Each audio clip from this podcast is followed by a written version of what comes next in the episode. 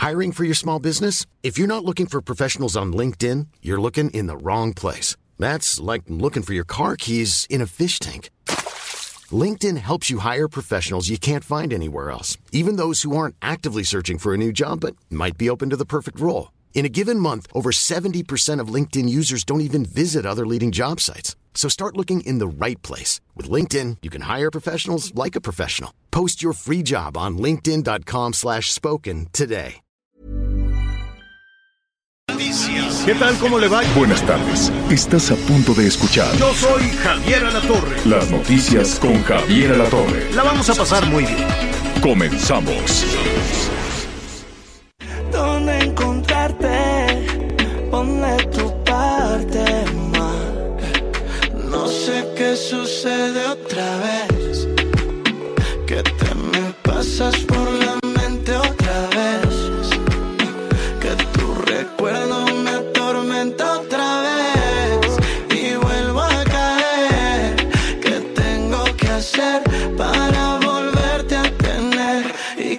otra vez.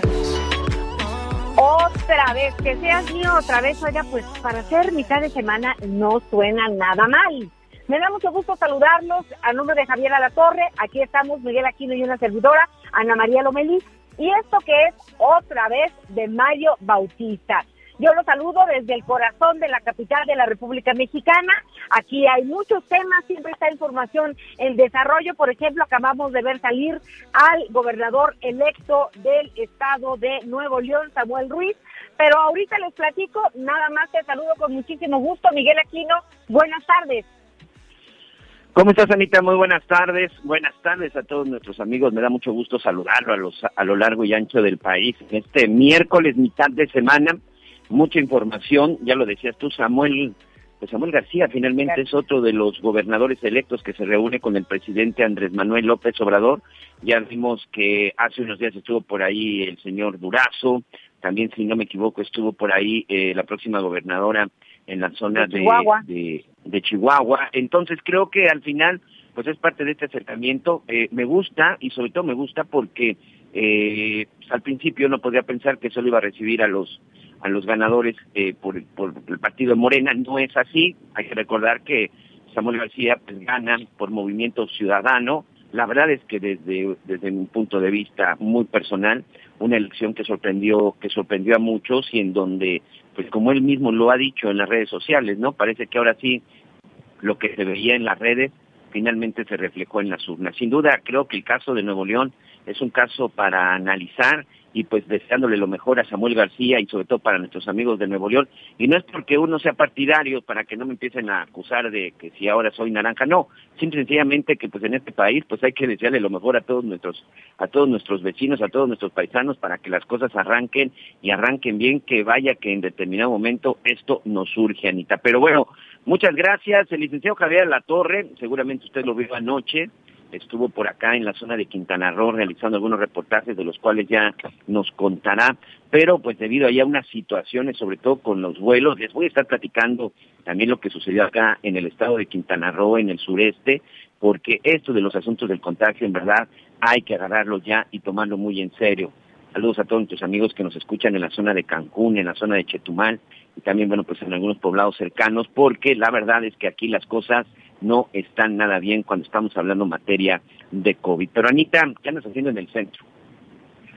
Pues fíjate que el fin de semana que entra se va a inaugurar el cablebús. El cablebús, eh, entonces, es el cablebús L1 Cuautepec Indios Verdes. Y bueno, quisiera platicar un poco de los estándares de seguridad. Aquí estoy en, en el Palacio de Gobierno, ¿no? Y se va a dar información detallada. Y sabes Ja- Miguel, ayer trabajé eh, pues en Tecámac por el aeropuerto Felipe Ángeles y veía este pues los teleféricos, todos estos transportes alternos, Miguel, llenos, porque verdaderamente tenemos un problema de movilidad en la Ciudad de México y por supuesto en, en el en el Estado de México, que están juntos, ¿no? Son unas ciudades hermanas.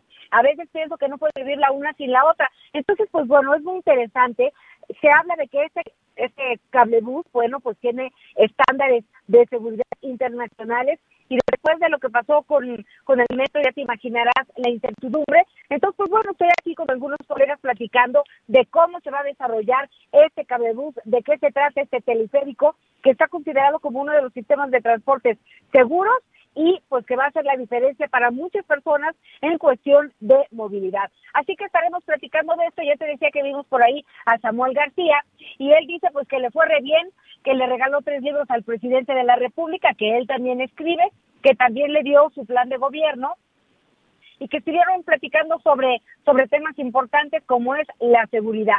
Yo quería que hablara de los impuestos porque ya ves que Nuevo León es un estado pues que da eh, una cantidad fuerte a, pues al gobierno federal y pues luego dicen que pues a ellos no les dejan nada.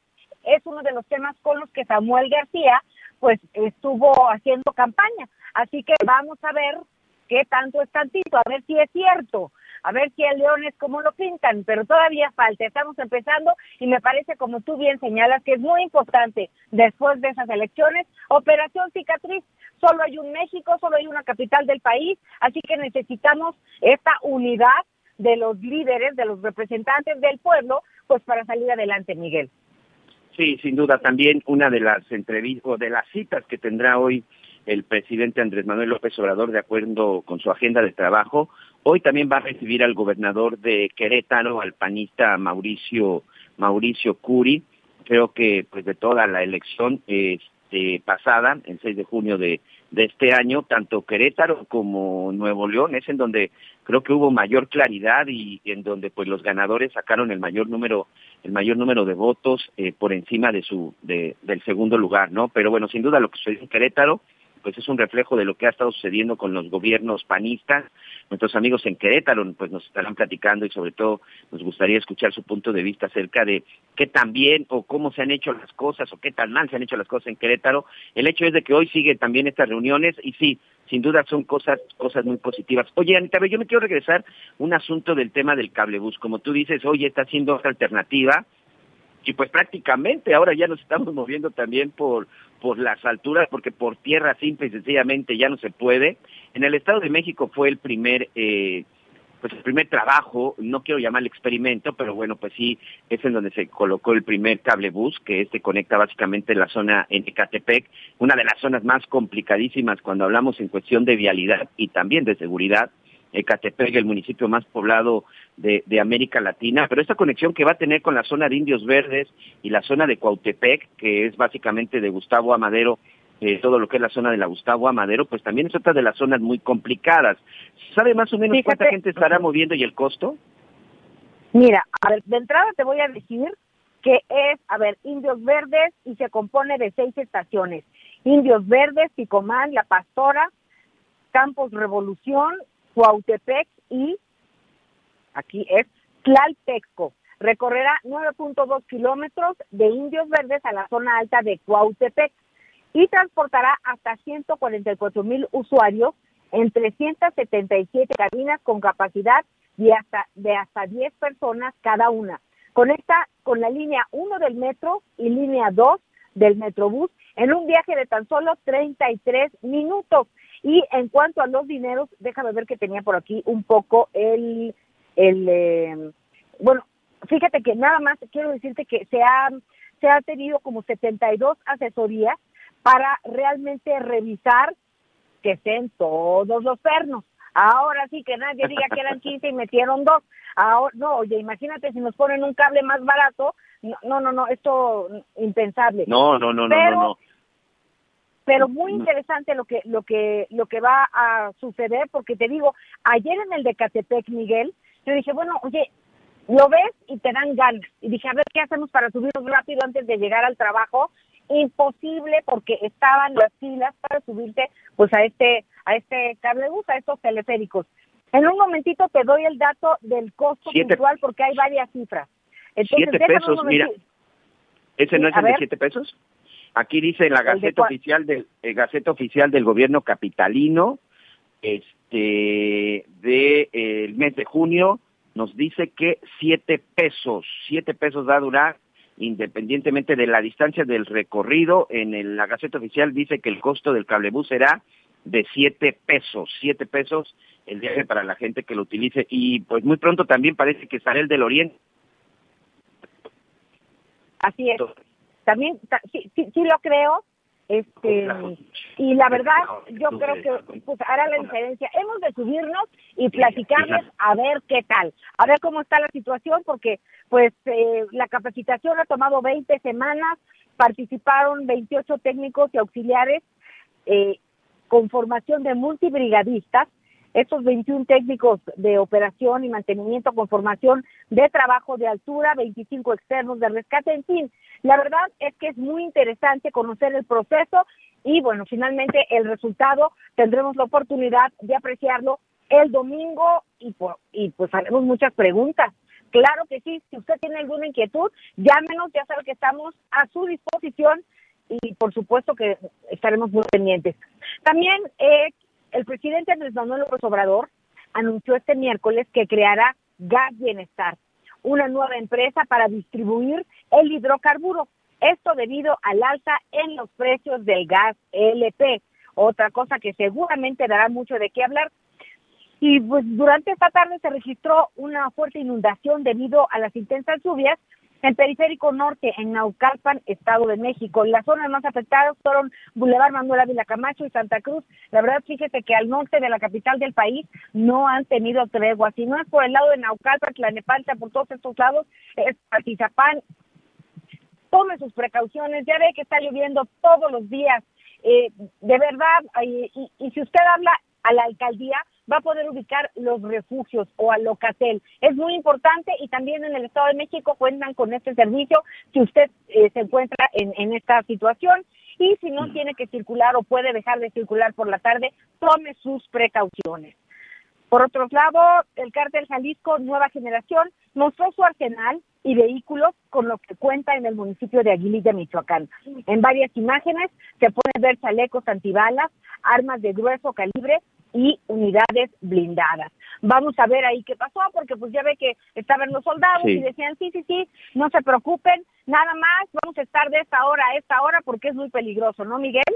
Sí, hay que tener, hay que tener mucho, mucho cuidado, hay que tener sobre todo mucha precaución. Oye, regresando al tema de las lluvias, este, sí, hay que estar muy prevenidos con todos los avisos, hay que estar muy prevenidos con todo lo que nos dicen las autoridades. Pero yo sí quisiera hacer una invitación y sobre todo, bueno, pues decirle a nuestros amigos en cualquier parte del país, ¿eh? porque al final estos problemas se están registrando en este momento en todo el país. Ahorita les voy a decir, de acuerdo con el servicio meteorológico, en donde se prevén eh, lluvias. Nada para acceder a una idea, van a ser en el noroeste, occidente, centro, noreste y al oriente, al oriente del sur de México, prácticamente en todo el país, pero sobre todo en el Valle de México no desafiemos a la naturaleza, amigos.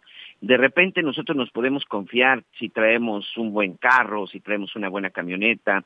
Camioneta, este, No caigamos en el no me va a pasar. No caigamos en el no sucede, en el, no pasa nada. No podemos desafiar de repente a la naturaleza, Anita, y lo digo porque ya sea en una ciudad o en algunas zonas, incluso con los cauces del río, la gente, bueno, pues cree que la fuerza, cree que le puede ganar a la fuerza del agua, ya sea caminando en su vehículo, y la verdad es que las posibilidades de hacerlo son prácticamente nulas. Bueno, pues sí, precisamente estábamos comentando esto porque eh, es parte de lo que ha estado sucediendo y bueno, insistimos, hay que tener, hay que tener mucho, mucho cuidado. Y bueno, ya lo comentaba Anita Lomelí, vamos a estar platicando también con nuestros amigos en la zona del estado de Michoacán. Eh, lamentablemente en, eh, en, la zona de Aguililla, pues continúan los problemas y sobre todo pues continúa la, los gritos de desesperación, las denuncias por parte de los habitantes por una simple y sencilla razón.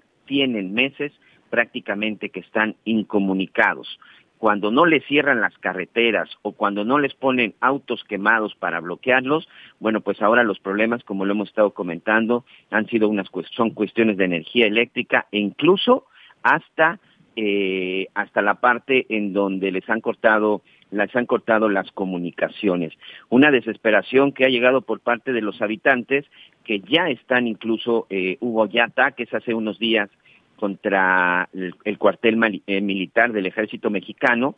Aquí le hemos estado comentando en streaming, en las diferentes redes del señor Javier La Torre les hemos mostrado también estos videos, en una desesperación, Anita, en donde pues ya incluso ha llegado, no al enfrentamiento, pero sí a la agresión y al reclamo del ejército de por qué no actúan y por qué no hacen nada. Y, y me sumo a esa pregunta, ¿eh? Si hay un cuartel militar en la zona de Aguililla, ¿por qué se encuentra la, situación tan, tan candente y sobre todo por qué se atreven a tener sitiado este pueblo y que nadie ha hecho absolutamente nada? Oye, Miguel, y también retomando lo que el presidente Andrés Manuel López Obrador dijo ayer, si no me equivoco, en la mañanera, que dijo, oigan, a mí no me parece la violencia, a mí no me parece que, pues esto, eh, que ustedes, pues, se armen en contra de, de los narcotraficantes, de estos señores, pues, que abusan de, de todas estas personas en Aguililla. Yo los voy a ayudar, estamos ahí. Eh, entonces, es un poco curioso que pues por un lado el presidente con esa declaración de no hay que no, no hay que violentarse, no, yo los ayudo si está feo, pero aguanten y por el otro lado pues el papel del ejército sí me parece en este sentido muy cuestionable. No, por supuesto, ¿no? Por supuesto, y, la declaración del presidente de que no voy a Aguililla para no hacerles el caldo gordo, nunca nunca supe ni entendí a qué a qué se referían. Yo no sé qué opinan nuestros amigos de Aguililla. Y bueno, Aguililla porque finalmente hoy ha sido eh, pues tema por todo lo que ha sucedido en, alrededor del ejército mexicano. Eh, por ejemplo, amigos, hace unos días los habitantes de Aguililla decidieron bloquear las entradas y las salidas al cuartel militar. Evidentemente no estamos hablando de un destacamento eh, de miles de metros cuadrados o de hectáreas, ¿no? La verdad es que no, es un terreno más pequeño, en donde pues sí, ahí habitan eh, alrededor de unos 100, 150 soldados. El hecho es de que decidieron cerrarles y además les impidieron el paso, bloqueando las carreteras y las calles por donde pueden salir. ¿Por qué? Para que no les llegara agua, para que no les llegara comida, para que no les llegaran suministros. la gente de Aguililla decía para que finalmente sientan lo mismo y vean qué es lo que está qué es lo que está sucediendo, que sientan lo mismo y que en determinado momento también sufran las consecuencias de lo que estamos sintiendo nosotros en el en, en, la zona de Aguililla en Michoacán, que no dejan llegar a, no dejan llegar los víveres, no dejan llegar agua, pero no solamente de que no los dejen llegar, sino que muchas de las empresas que se dedican a distribuir los alimentos, pues ya no quieren ir por la inseguridad, ya no quieren ir porque simple y sencillamente los asaltan o le secuestran los camiones repartidores con todo, con todo y choferes, con todo y repartidores, perdón la redundancia. Entonces, ¿qué fue lo que hicieron? Bueno, pues bloquean al ejército y hace unos días, pues el ejército, al ver que no podía llegar por tierra para llevarle suministros, pues volaron un helicóptero, porque evidentemente pues el ejército tiene esa posibilidad, Anita. Llevaron un helicóptero, aterrizó el, helicóptero en el cuartel militar y comenzaron a descargarles los víveres para que los soldados, bueno, pues no tuvieran problema. Una situación que por supuesto provocó la molestia de la gente y de esa manera se registró un nuevo ataque. Entonces, si de repente cuando ves todas estas cosas, el llamado es, vamos a tener paciencia. Y aquí yo sí quiero hacer una aclaración. Y aquí es para los tres niveles de gobierno, ¿eh?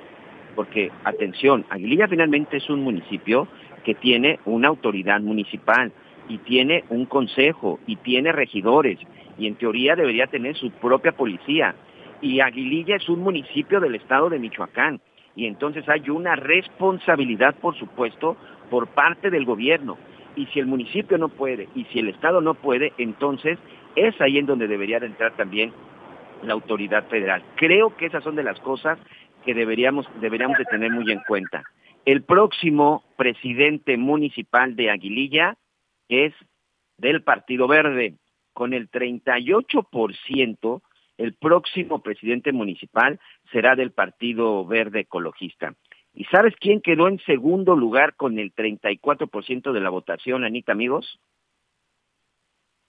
¿Quién? ¿Quién? ¿Quién? El candidato de Morena. Es decir, entre el Partido Verde y Morena obtuvieron el 72% de los votos en los comicios pasados en Aguililla, Michoacán. Ahí lo dejo nada más como, como dato, como dato electoral.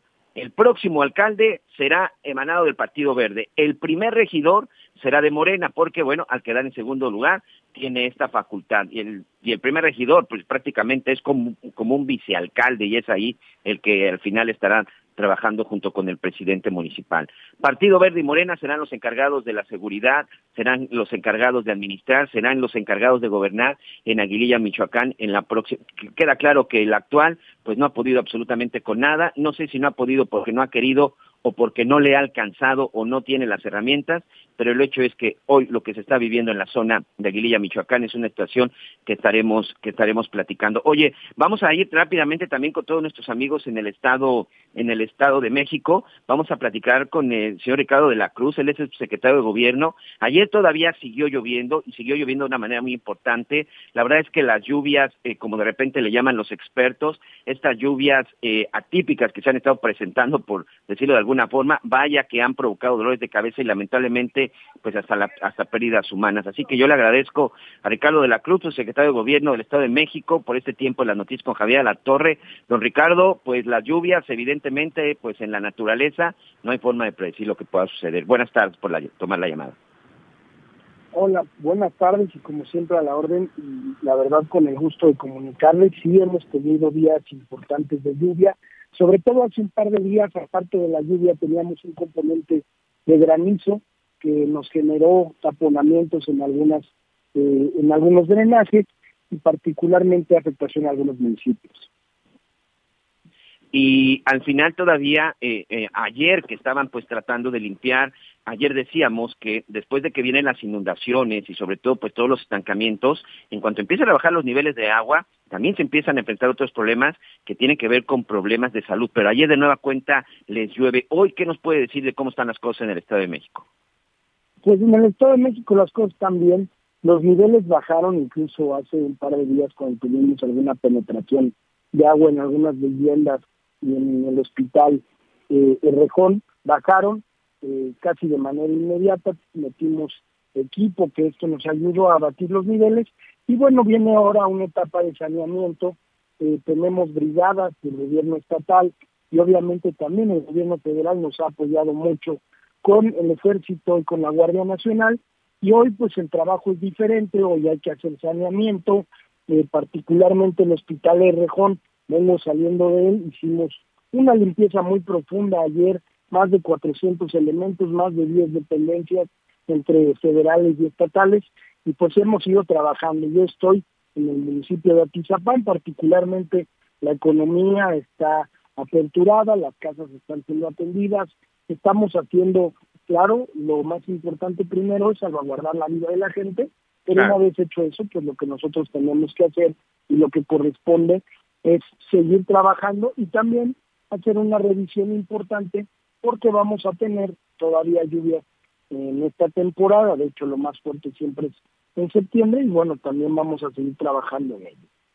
En este momento, ¿cuáles son los municipios más afectados o cuáles fueron los municipios más afectados con las lluvias de las últimas 72 horas?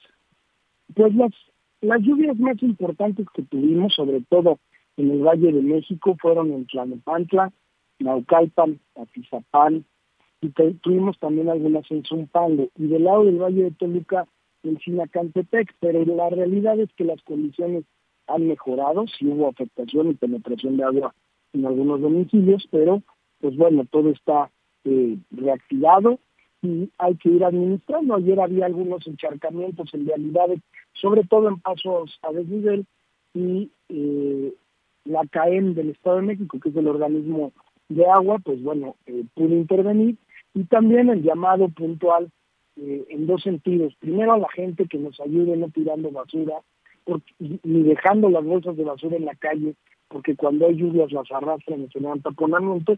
Y lo segundo, estamos trabajando eh, de manera eh, pues coordinada y responsable.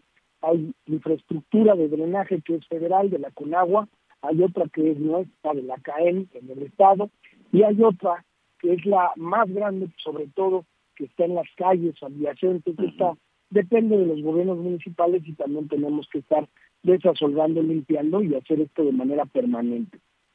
Don Ricardo, lo comentábamos hace unos minutos también aquí con eh, eh, Anita Lomelí, que de repente, pues Sabemos mucha gente irresponsable que de repente cuando vemos que, que está inundado, que hay un charco o incluso que por ahí el agua está corriendo, que nos atrevemos, que nos atrevemos a desafiarla. De repente, bueno, pensamos, no, mi carro se aguanta, no, mi carro sí pasa, no, sí está alto, no, no está tan profundo.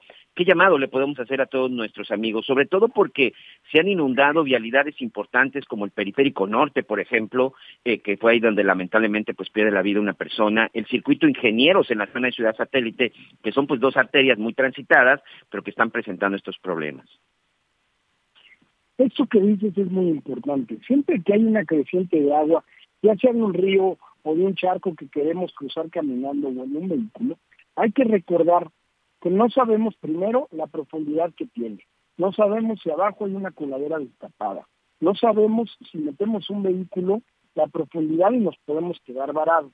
Hay veces que es mejor eh, dar la vuelta, usar otra vialidad alterna y esto nos va a ayudar mucho. No debemos bajo ninguna circunstancia ponernos en un riesgo innecesario. Por supuesto que los equipos de emergencia, los equipos de protección civil están trabajando de manera coordinada y constante pero también creo que la primera responsabilidad la tenemos nosotros como ciudadanos y esto que mencionas es eh, una parte más de la responsabilidad que debemos de cuidar y debemos de cuidarla adicionalmente eh, en esta temporada de lluvia. Muchos de nuestros amigos nos han estado preguntando desde el lunes pasado, usted lo ha dicho muy bien, las lluvias están comenzando, eh, septiembre se prevé que sea de, los, de las semanas, del mes más intenso. ¿Algún número de emergencia para nuestros amigos en el Estado de México? ¿A dónde llamar en caso de que aquí hay una acumulación importante de basura, aquí falta una coladera, aquí creo que hay problema? Es decir, desde ahorita tratar de involucrarlos en una tarea preventiva, don Ricardo pues siempre hay que estar muy pendientes. Hay un teléfono que es del grupo Tlaloc, que este podemos llamar, es el número 800 201 2489. Y ahí podemos llamar y reportar alguna inundación o más fácil, también podemos hablar al 911. Y en el 911 sabrán a dónde canalizarnos y evidentemente si es un tema de urgencia, acudiremos de manera inmediata. Eh, sobre todo la prioridad es salvaguardar la vida de la población y bueno, en segundo término, pues sus bienes y el entorno. Pero siempre lo que más nos preocupa es la vida de la gente.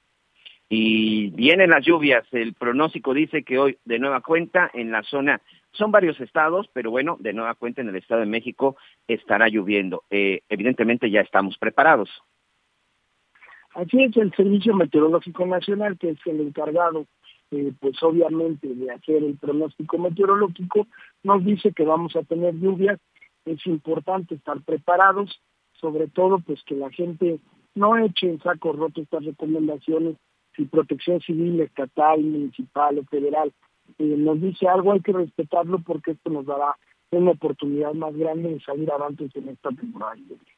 Por supuesto. Pues la verdad es que éxito. Muchas gracias por este tiempo con nuestros amigos de las noticias con Javier Torre, Ricardo de la Cruz Musalem, subsecretario general de Gobierno del Estado de México. Gracias, don Ricardo. Si nos lo permite, estaremos en comunicación con usted. Y yo siempre estaré a sus órdenes y muchas gracias por dejarnos comunicar las cuestiones que son ciertas y no dejar paso a los rumores. Exactamente, eso es lo más importante también, no dejarnos llevar por rumores. Muchas gracias. Gracias, hasta luego. Y gracias a todos nuestros amigos en el Estado de México, en Toluca, la bestia grupera 103.7 de FM y también, bueno, en la zona eh, también de varias partes del Estado de México, Heraldo Radio a través del 540M. Les mandamos un abrazo. Gracias. Sabemos que mucha, mucha gente que habita en la zona del Estado de México, pues ha visto afectada, incluso muchos que ahora también es a la inversa, mucha gente de la Ciudad de México que va a trabajar al Estado de México. Por ejemplo, Naucalpan, Tlanepantla, pues son dos de los municipios que concentran el mayor número de fábricas, el mayor número de empresas y que muchos, tanto de estos dos entidades, pues trabajan en ese lugar. Tenemos que hacer una pausa. Gracias por todos sus comentarios. Tenemos mucha más información y en unos momentos más regresamos a las noticias con Javier Alatorre. Sigue con nosotros. Volvemos con más noticias. Antes que los demás. Todavía hay más información. Continuamos. Muy bien, muchas gracias. Estamos de regreso en las noticias con Javier Alatorre.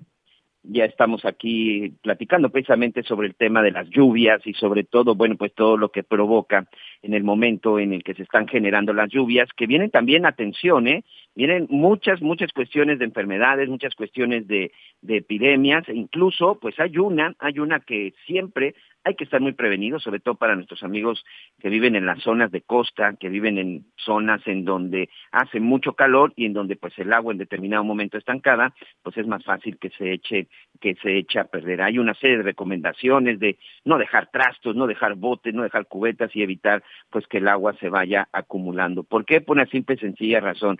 En estos días es cuando se inicia también, pues lamentablemente, la temporada del dengue y hay que entender que esta enfermedad también puede provocar pues eh, pues pasar un mal momento en cuestiones en cuestiones de salud. Pero mucha atención ahora que tenemos todas estas situaciones del covid desde hace un año pues hay que entender la diferencia entre el dengue y el covid porque pues hay algunos síntomas este doctor Eric Piña que de repente, bueno, pues nos puede hacer que nos confundamos. Yo le quiero dar la bienvenida y darle las gracias al doctor Eric Piña Mora. Él es médico especialista, otorrinolaringólogo, para que nos explique, nos cuente un poco más acerca de esta situación del dengue. Hasta el día de hoy, la Secretaría de Salud ya ha registrado 942 casos de esta enfermedad en todo el país, doctor. Gracias.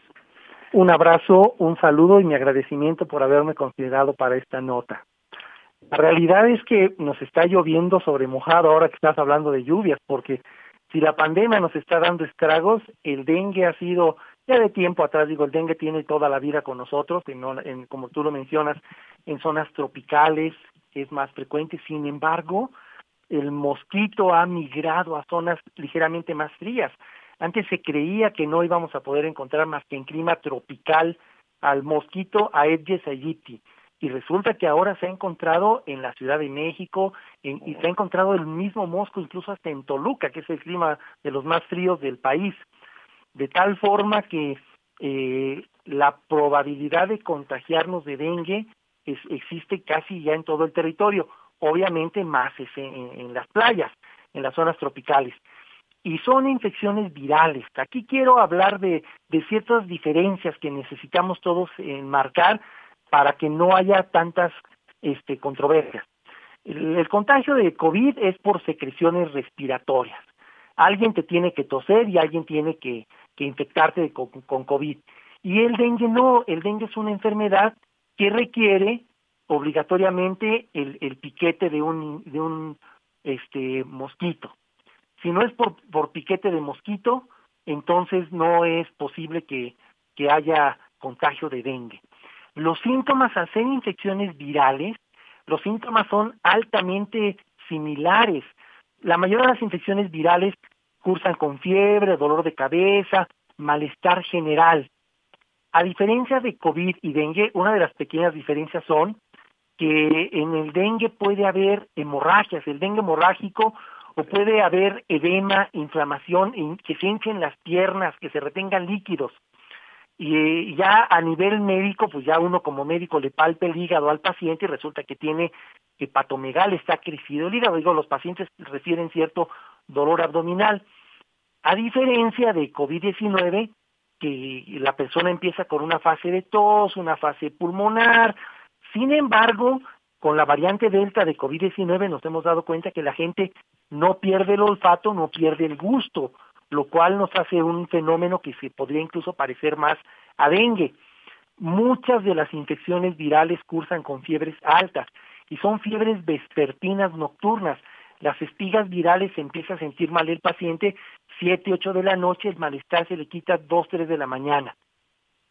Y, y, el periodo de incubación pues es más o menos similar, cuatro o cinco días después de que te pique el mosco o cuatro o cinco días después de que alguien con COVID te tose en la cara son las características que ahora nos están rompiendo la cabeza porque además de empezar a, lidiar con todo lo que venimos arrastrando de la pandemia, se acerca la temporada de lluvias, sabemos que los moscos se reproducen en agua estancada y esto una vez que madura la larva del mosco y vuela puede contagiarnos el virus del dengue.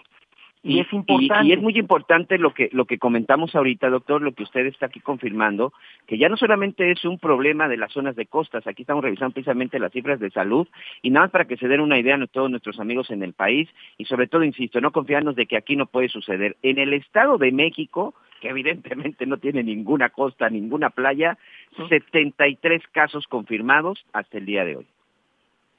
Claro, y ahora, el, el rango de edad, aquí tengo que mencionarlo Hablamos, todo el mundo hemos escuchado de COVID, el rango mayor de gravedad es en personas mayores de 65 años o personas que tengan enfermedades crónicas, cardiovasculares, diabetes, eh, hipertensión, eh, obesidad. Esos son los factores de riesgo para que una persona con COVID se complique.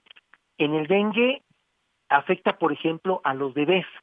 Un bebé que es picado, un, un niño de meses que es picado y que le da dengue, se puede complicar es más, afecta más a los niños. e incluso, obviamente, con las personas que tengan asma, problemas diabéticos y enfermedades cardíacas, que es el rango. Sin embargo, dengue se puede complicar y, presentar en todas las edades. No hay una no hay una edad que limite que la persona pueda contagiarse. Y, realmente el tratamiento de las infecciones virales son eh, sintomáticos, les damos medicamentos para las molestias, para los dolores, incluso hasta, digo, lo hemos vivido en los pacientes COVID, que hay gente que, que puede llevar toda su convalecencia COVID con puro paracetamol, y ha habido gente que puede llevar toda su convalecencia de dengue con puro paracetamol y control de la fiebre, hidratar a la persona, porque realmente no hay un tratamiento específico para el dengue. Sin embargo, la gente con dengue expresa dolores en los ojos, dolores en la cabeza, dolores musculares y tiene un sarpullido, urticaria, ronchas, dolores en los huesos y dengue, se puede, este es el punto que a lo mejor sí nos marca una diferencia, que cursa con náusea y vómito. La persona con dengue se puede deshidratar por náusea y vómito. Sí, y hay que, hay que tener mucho cuidado porque eso es precisamente lo que podría provocar una tragedia, ¿no? En una situación con una persona deshidratada. Este doctor, para concluir, le robo un minuto más. El llamado también que hacemos siempre en una situación de esta, a los síntomas hay que atendernos, no hay que automedicarse. No podemos este, irnos con esta situación de, de, la experiencia, del doctor para saber es nuestro trabajo identificar las diferencias, ya las conocemos, las podemos evaluar, se pueden hacer estudios de laboratorio y en los estudios de laboratorio aparecen las diferencias para que podamos confirmar o descartar COVID o dengue. Hay que acudir a la clínica más cercana, al doctor más cercano, pero por favor, no se automediquen, doctor. Por supuesto, y estamos a sus órdenes y vamos a cuidarnos, vamos a cuidarnos todos. Doctor, ¿alguna red, este, alguna red que tenga en donde, alguna cuenta donde lo pueda contactar la gente por si tiene alguna duda o consulta? Ay, con todo gusto. Mira, tengo mi canal de YouTube, se llama Doctor Eric Piñamora, todo sea por la salud. Ahí me pueden encontrar, estoy subiendo mis videos de COVID y las entrevistas, intervenciones. Esta entrevista en unos minutos va a estar en mi red. Muy ahí pueden encontrar, déjenme comentarios y yo contesto todo lo que los pacientes se acerquen a cuestionarme. Pues ahí está. Muchas gracias, doctor Eric Piña Mora, médico especialista, otorrinolaringólogo. Ahí lo tenemos. Es también temporada de dengue. Hay que empezar a cuidarnos y ya lo saben, no solamente para nuestros amigos en Costa, sino en todo el país. Doctor, muchas gracias. Buenas tardes por este tiempo. Un abrazo, muy buenas tardes. Muchas gracias. Y bueno, antes de ir una pausa, déjenme comentarles que en la zona de Jalisco, muy enojado el gobernador Enrique Alfaro Ramírez, acaba de mandar un mensaje para los 125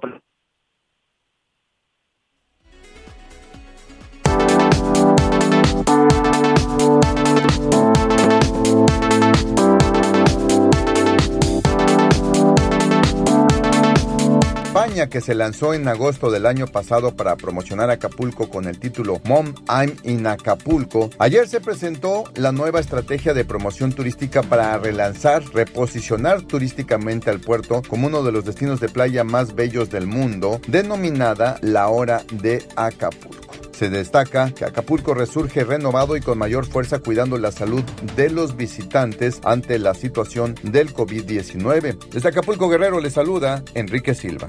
Autoridades de Quintana Roo ya investigan el contagio de COVID-19 en un grupo de estudiantes provenientes de Puebla que vacacionaron en Cancún. De acuerdo con información recabada, son cerca de 30 casos positivos que se han confirmado. La secretaria de Turismo, Marisol Vanegas Pérez, dijo que se trataba de un grupo de 80 estudiantes cuyo hotel ya fue identificado y se realizan las pruebas al personal y afirmó que necesitan investigar más para saber si llegaron portando el virus o si el contagio ocurrió en este destino. Reportó desde Quintana Roo Ángel del Ángel Baeza. La Fiscalía General del Estado de Chiapas inició la carpeta de investigación por el delito del triple feminicidio en agravio de dos personas adultas y una menor de edad en la ciudad de Tapachula, Chiapas. Ya la Secretaría de Igualdad de Género en la entidad expresó su más profunda indignación ante los hechos de violencia extrema cometidos el día de ayer en el municipio fronterizo en contra de dos mujeres adultas y una menor de edad. En coordinación con las autoridades ministeriales, policiales y municipales tomará las medidas correspondientes para pugnar por una investigación puntual y dirigente con sensibilidad y perspectiva de género que permita dar con los responsables y hacer justicia. Asimismo, se estará brindando la atención especializada y el seguimiento correspondiente que exige un caso de violencia feminicida múltiple como lo acontecido en el municipio de Tapachula en el estado de Chiapas. Irán Salas.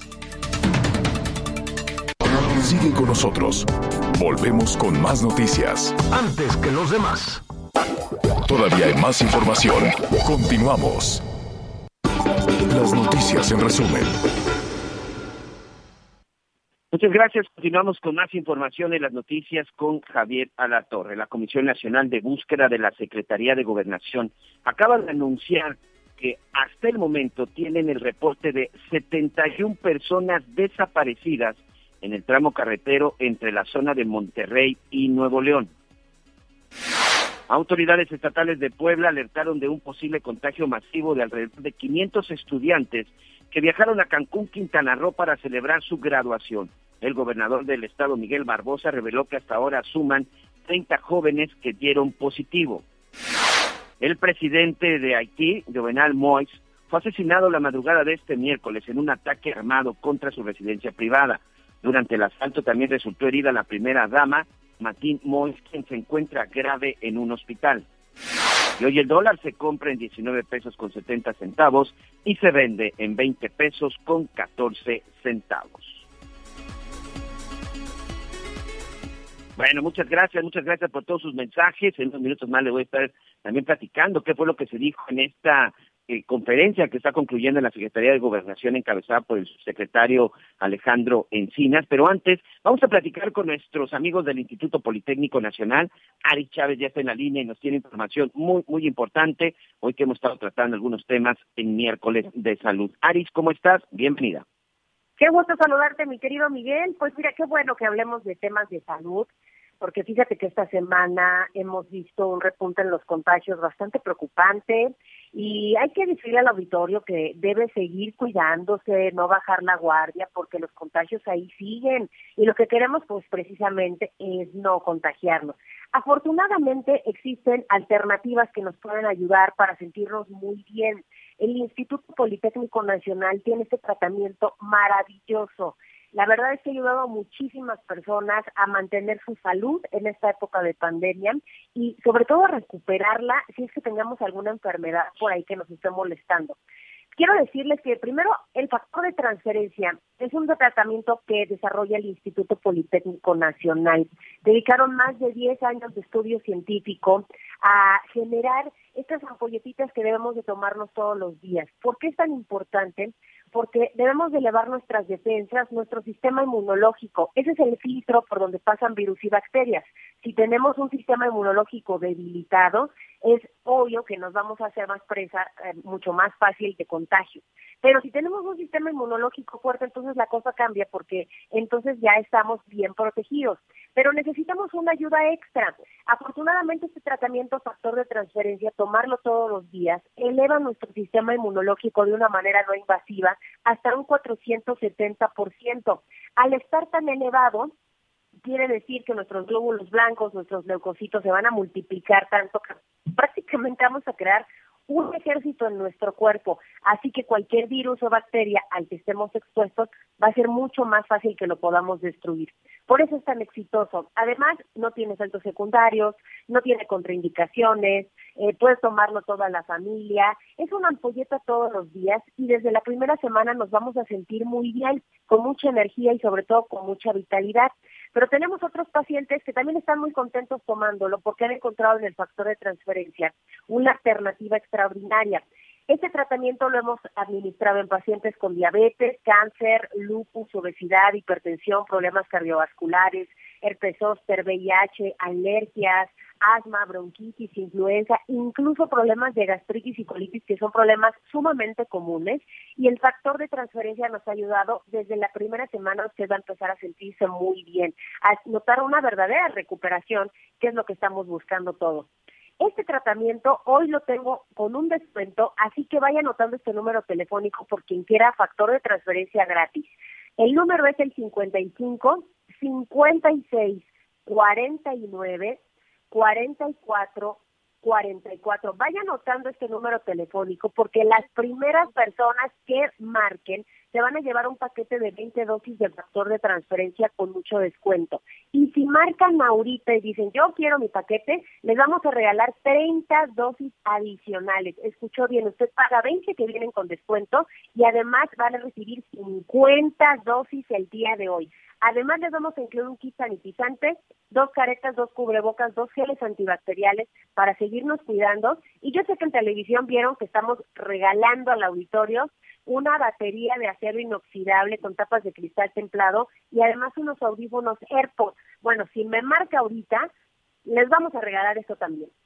Pero tienen que marcar inmediatamente para apartarlo. 55, 56, 49 44 44 y sobre todo no deje pasar la oportunidad de obtener estas 50 dosis que ya alcanzan para toda la familia. 55 56 49 44 44. Si marca ahorita, se lleva el kit sanitizante, la batería, los audífonos y las 50 dosis. ¿Cómo ves, mi querido Miguel? Sin duda, una gran, gran promoción. Ahí están los números, esperando las llamadas. Muchas gracias, Ari. Les mando un fuerte abrazo. Y pues, la verdad, la recomendación con su salud no escatime. Vamos a una pausa y regresamos con más de las noticias con Javier Alator. Sigue con nosotros.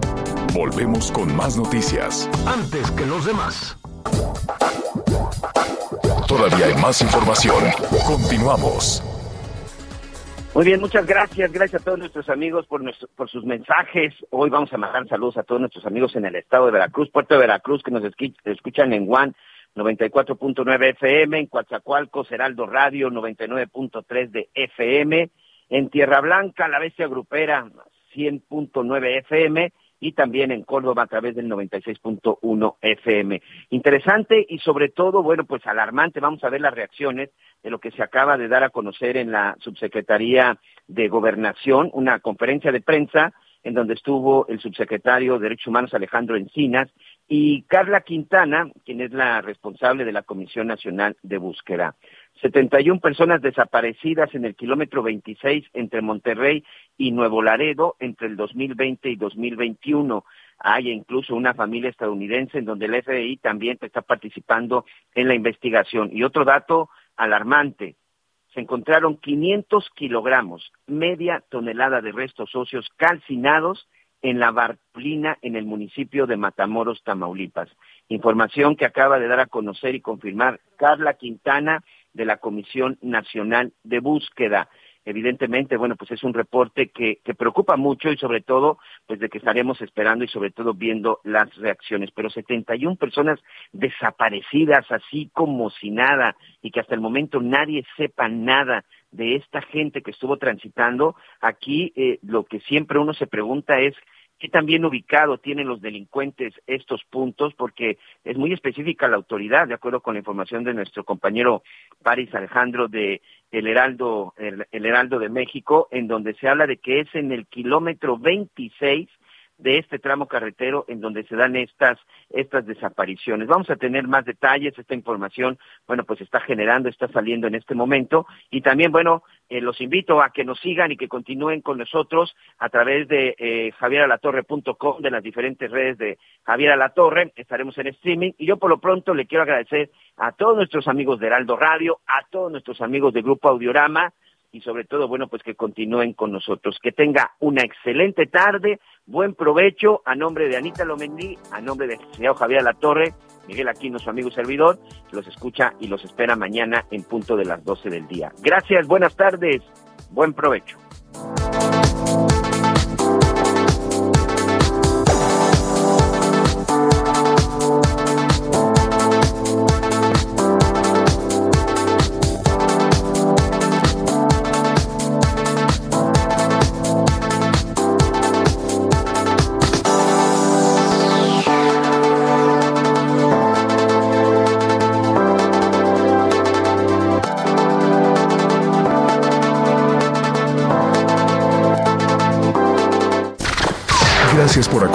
12. Las noticias con Javier La Torre. Ahora sí ya estás muy bien informado.